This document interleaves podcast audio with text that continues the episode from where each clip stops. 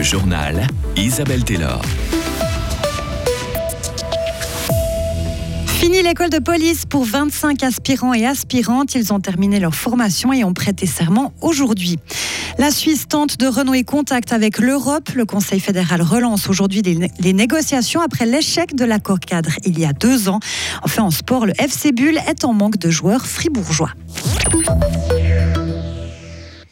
Fait. Le canton de Fribourg compte 25 nouveaux policiers et policières. Ils ont prêté serment aujourd'hui à la cathédrale Saint-Nicolas.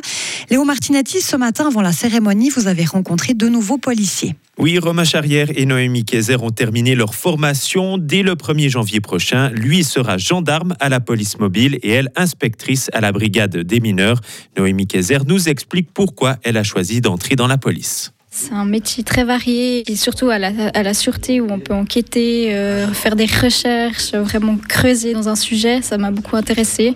Et puis euh, aussi de savoir que chaque jour, c'est différent. Pourquoi avoir choisi plutôt inspectrice que, gendarme? Alors euh, le métier d'inspectrice m'a toujours plus attiré que gendarme. Et puis le fait aussi de pouvoir travailler en civil, de faire des filatures, plus des recherches et puis de l'enquête surtout, c'était ce qui m'attirait le plus. Noémie Kayser, comme les 24 autres policiers et policières qui ont prêté serment aujourd'hui, ont accompli une formation de deux ans. C'est seulement la deuxième volée qui obtient ce brevet fédéral nouvelle formule. Une année axée sur la pratique a été ajoutée au programme, un an durant lequel les futurs policiers sont intégrés au corps de police. Pour Romain Charrière, lui aussi désormais assermenté, cette année supplémentaire est une bonne chose. Effectivement, ça aide parce qu'on a toujours ce titre de, policier en formation et bah, ça nous permet de prendre aussi plus de temps à apprendre les choses, comprendre les choses. Aussi, euh, bah, c'est sur notre uniforme, c'est noté qu'on est en formation. C'est aussi, euh, dans, un certain sens, pour prévenir les personnes qu'on a en face de nous, qu'on est en formation et on est toujours assisté par des coachs et des collègues expérimentés. Je pense que c'est vraiment une bonne chose cette deuxième année de formation, elle nous donne plus de confiance. Et enfin, durant leur deuxième année de formation, les futurs policiers ont aussi dû tenir à jour un journal d'apprentissage. Merci Léo. Et si vous, souhaitez devenir policier, il faudra patienter car les inscriptions pour la prochaine volée sont déjà terminées. Bonne nouvelle pour les coiffeurs et coiffeuses, leurs salaires vont augmenter. Pour les employés qualifiés ayant terminé leur apprentissage, cela représente 440 francs de plus par mois. Le syndicat SINA salue aujourd'hui un résultat historique avec des augmentations moyennes de 11% pour les prochaines années. Toutes les coiffeuses et coiffeurs auront aussi droit à deux jours et demi de vacances supplémentaires par année.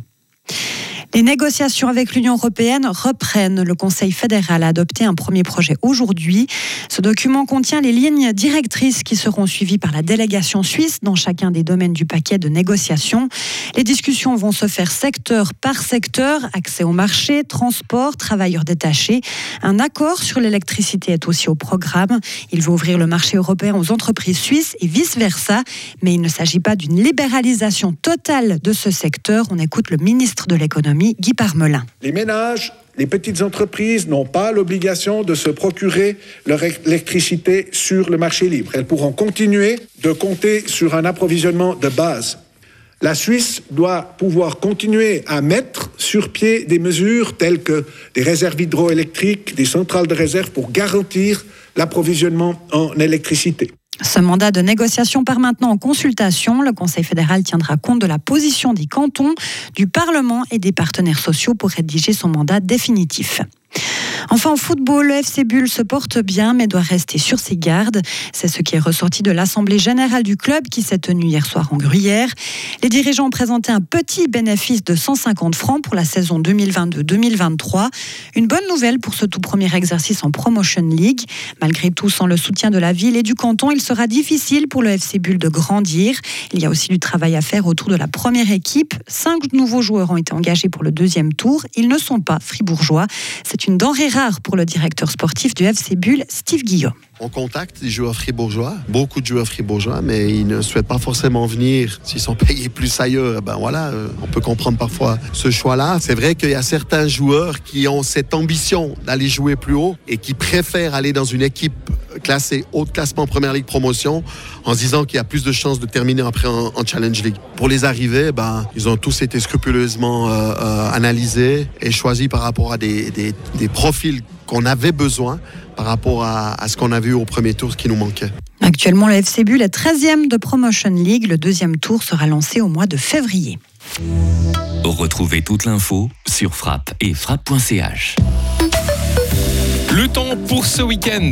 Avec un anticyclone de samedi à mardi, on aura du stratus présent sur le plateau et puis euh, le retour des perturbations, ce sera à partir de mercredi. Journée donc plutôt ensoleillée pour samedi, de moins 2 à 4 degrés. Pareil pour euh, dimanche et lundi, de moins 1 à 6 degrés.